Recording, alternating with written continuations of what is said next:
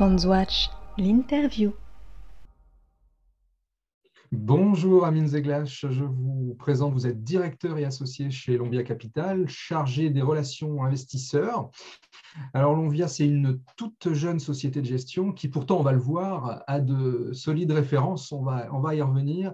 Est-ce qu'on peut euh, revenir avec vous, Amine, sur la, genèse de cette aventure entrepreneuriale euh, et, quelles sont les, racines, j'ai envie de dire, de, de oui, alors Lonvia Capital, c'est une société de gestion fondée à l'initiative de deux figures majeures de l'industrie de la gestion d'actifs euh, française, la personne de Cyril Carrière et François Badelon, hein, qui est le, fondateur d'Amiral Gestion et son ex-président. donc, c'est une maison de gestion indépendante avec un positionnement euh, qui se décline à travers euh, trois piliers la continuité, le renforcement et la croissance. Alors, la continuité, d'une stratégie d'investissement en petite et moyenne capitalisation européenne qui est portée désormais depuis 2008 par Cyril Carrière, qui a été rejoint en 2014 par Cyril Devancé. Euh, l'équipe gérait plus de 4 milliards d'euros dans sa précédente maison sur euh, une gestion qui, est, qui a été multiprimée par, pour la qualité de ses performances. Euh, le, le renforcement, j'en parlais, avec plus de capacité de couverture et d'analyse et une société de gestion qui a été dotée dès le départ euh, de moyens techniques, humains et financiers importants. Et puis enfin, la croissance euh, qu'on évoquait parmi ces trois piliers, euh, c'est-à-dire que nous appliquons exactement la même chose que nous demandons à nos sociétés en portefeuille, hein, à savoir une stratégie qui va être orientée vers l'innovation, le réinvestissement des fruits de notre croissance, avec une ambition qui est assez simple, hein, c'est d'offrir à terme une plateforme d'expertise de gestion typée à haute valeur ajoutée qui sera finalement une offre de plus en plus nécessaire hein, dans notre secteur, compte tenu du mouvement de, consolidation et de standardisation des offres d'épargne. D'accord. Alors, euh, en tant que, nouvelle euh, société de gestion, la question de, la place que compte occuper la maison, vous nous avez expliqué. Et en termes plus concrètement de, services et de typologie de fonds, qu'est-ce que vous proposez et surtout pour quelle clientèle? Oui, alors on a, on a euh, une gamme de fonds qui est resserrée euh, autour de trois fonds de petite et moyenne capitalisation. Euh, donc, c'est vraiment des briques pures, hein, des portefeuilles assez concentrés. On parlera certainement de la philosophie d'investissement ensemble ensuite. En tout cas, cette philosophie est appliquée de manière uniforme aux trois fonds. Hein. Donc, on a deux fonds de petite et moyenne capitalisation qui sont portés par Cyril Carrière, un fonds de petite capitalisation qui est porté par Cyril Devancé. C'est la totalité de la gamme est éligible PEA ou PEA-PME. Euh, les trois fonds ont obtenu le label ISR et sont classifiés à ce jour SFDR 8 euh, selon les articles de taxonomie et vont migrer courant mars vers l'article SFDR 9. D'accord. Et donc, donc, on peut parler ensuite, j'imagine, de la, de la, philosophie de gestion également. Oui, bien sûr. Là, vous avez sur, l'ADN de, gestion, j'imagine qu'il est, est indissociable de, la personnalité et du parcours euh, des gérants. Quelles sont les, grandes lignes structurantes de cette euh, philosophie de gestion pour les différents fonds? En, effet, c'est un, héritage hein, de la, euh, du processus et de la stratégie d'investissement qui a été mise en œuvre chez, par Cyril Carrière depuis 2008. On investit sur les petites et moyennes capitalisations européennes avec cette même stratégie. Euh, les enseignements qu'on peut tirer euh, de, cette longue expérience de gestion, c'est qu'on a euh, trois conditions nécessaires à réunir pour une surperformance dans la durée. La, première condition, c'est vraiment de s'inscrire dans une optique d'investissement de long terme.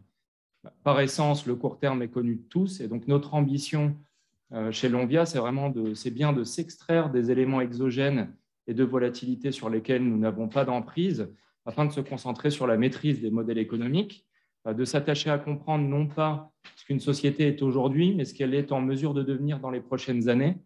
Euh, on, sait que les marchés boursiers peuvent être inefficients à court terme, euh, mais à long terme, les marchés sont efficients et c'est bien la qualité des sociétés qui prime sur, sur toutes les autres composantes.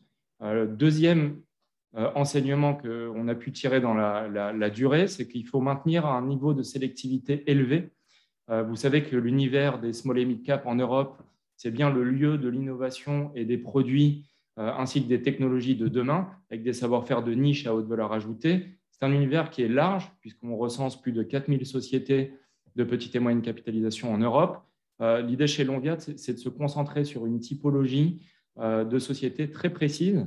Donc, on va chercher des sociétés qui sont en mesure de rentrer dans un cercle vertueux de croissance, qui vont utiliser le, succès de, et la justesse de leur positionnement de marché et de leurs produits pour constamment investir dans leur croissance future.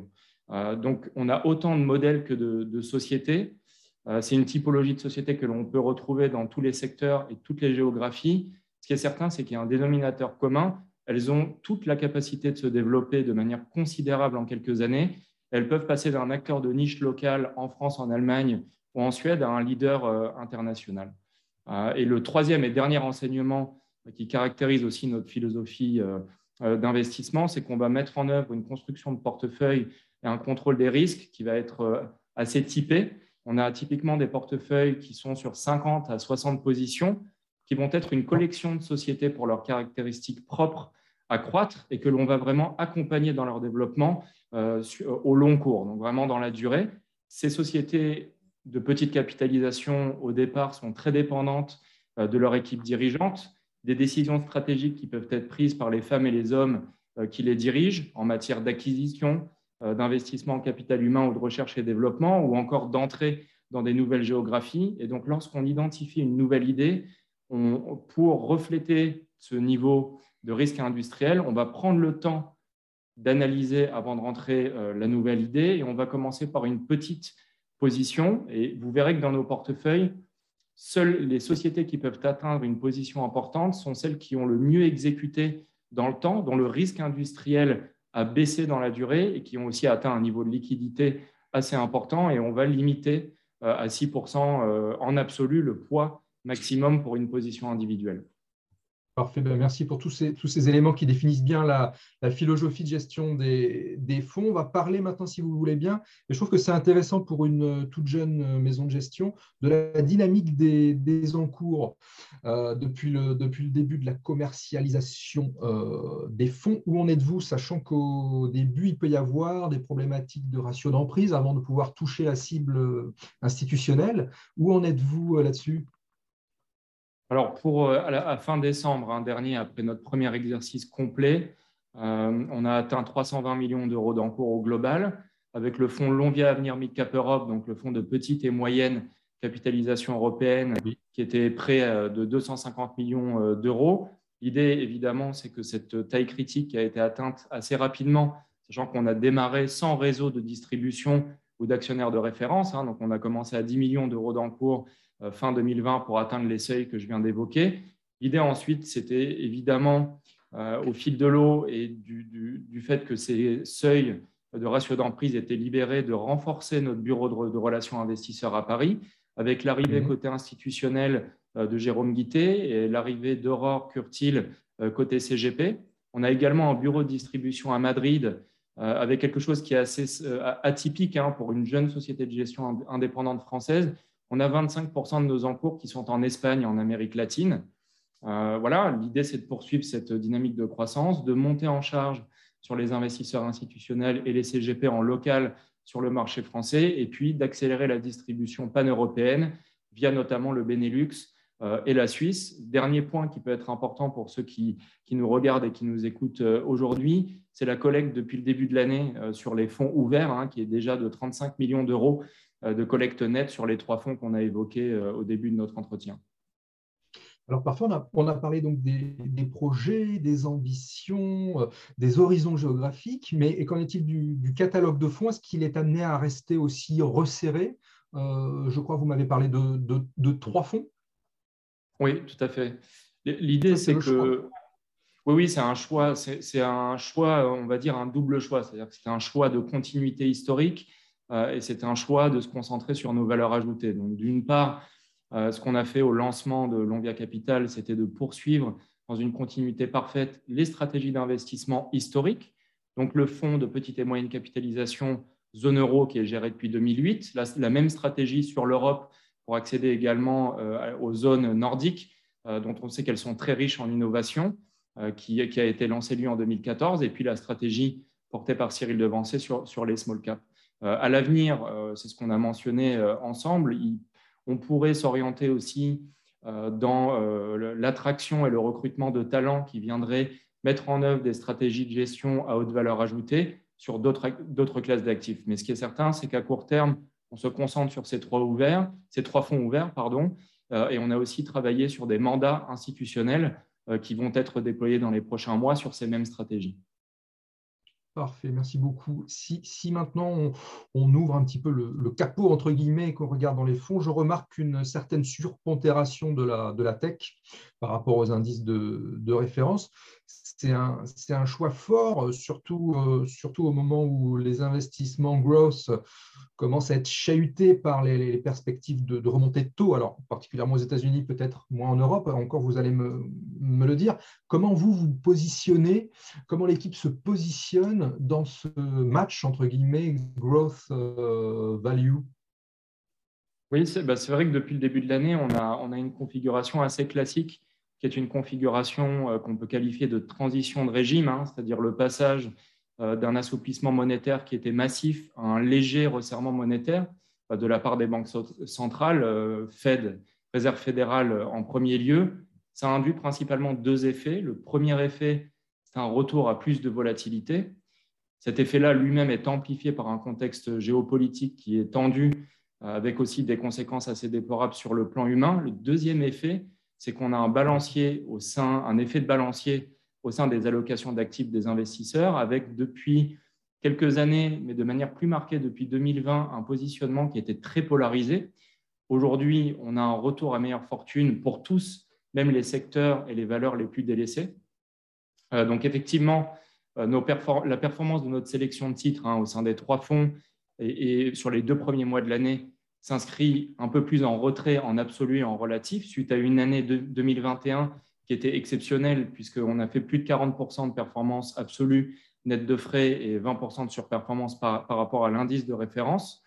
Ce qui est important dans, ce débat, hein, croissance value euh, et euh, de changement de régime, c'est de regarder aussi les dynamiques opérationnelles euh, de nos sociétés.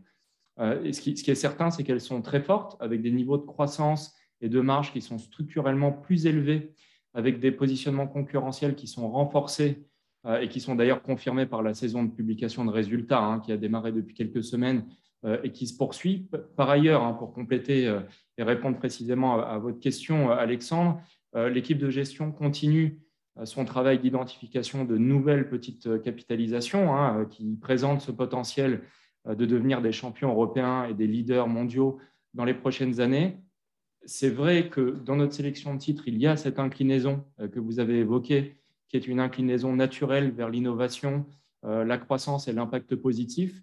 Donc, ce qu'on ne trouvera pas dans nos sélections de titres, euh, ce sont typiquement des sociétés dans le segment de l'énergie, des banques, les minières, les EHPAD. typiquement, ce qu'on va faire, c'est qu'on va systématiquement proscrire des secteurs qui sont en décroissance structurelle et qui ont une utilité sociale négative.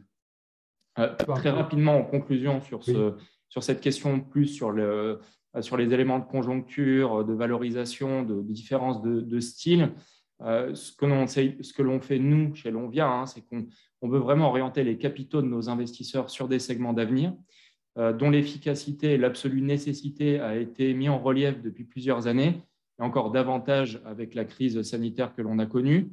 Donc, on a des sélections de titres qui sont orientées vers la technologie médicale, euh, le numérique et l'industrie. Je pense par exemple à Carl Zeiss Meditech euh, pour les opérations non invasives des yeux. Je pense à Surgical Science qui permet aux chirurgiens, euh, à l'instar de ce que font les pilotes sur les avions de ligne traditionnelle, c'est de simuler les opérations compliquées avant de pouvoir les mettre en œuvre. Et puis toutes nos sociétés qui œuvrent dans la digitalisation et l'automatisation et qui permettent à de nombreuses entreprises de soutenir leur croissance euh, avec plus d'efficacité. Le dernier point de conclusion euh, également, c'est qu'on a aujourd'hui, il concerne les plans de relance budgétaires qui ont, sont mis en œuvre en Europe et également ailleurs dans le monde développé. On voit que ces, plans de, relance et de soutien budgétaire ne ciblent pas, euh, ne ciblent pas uniquement les segments en décroissance et par essence destructeurs de valeur, comme ça a été le cas par le passé, mais pour la première fois, des secteurs qui sont nécessaires et qui sont portés par des tendances euh, séculaires, euh, notamment le numérique, euh, l'infrastructure et la santé, et nos sélections de titres en Europe s'inscrivent parfaitement dans la continuité de ces trois ou quatre thèmes que je viens de citer. Merci beaucoup. simplement, une, dernière petite question peut-être sur le, sur le nom de la société, parce qu'il y a toujours une signification derrière les, derrière les noms. Pourquoi D'où ça, ça vient l'étymologie? L'étymologie, donc Lonvia, c'est euh, la notion de long chemin. Et c'était vraiment pour ancrer dans notre ADN euh, et notre image de marque cette notion de long terme qui consiste à expliquer que, in fine, à moyen long terme, les marchés sont efficients et c'est bien la qualité des modèles économiques et leur capacité à se déployer en accumulant des couches de croissance qui va créer la performance boursière. Parfait.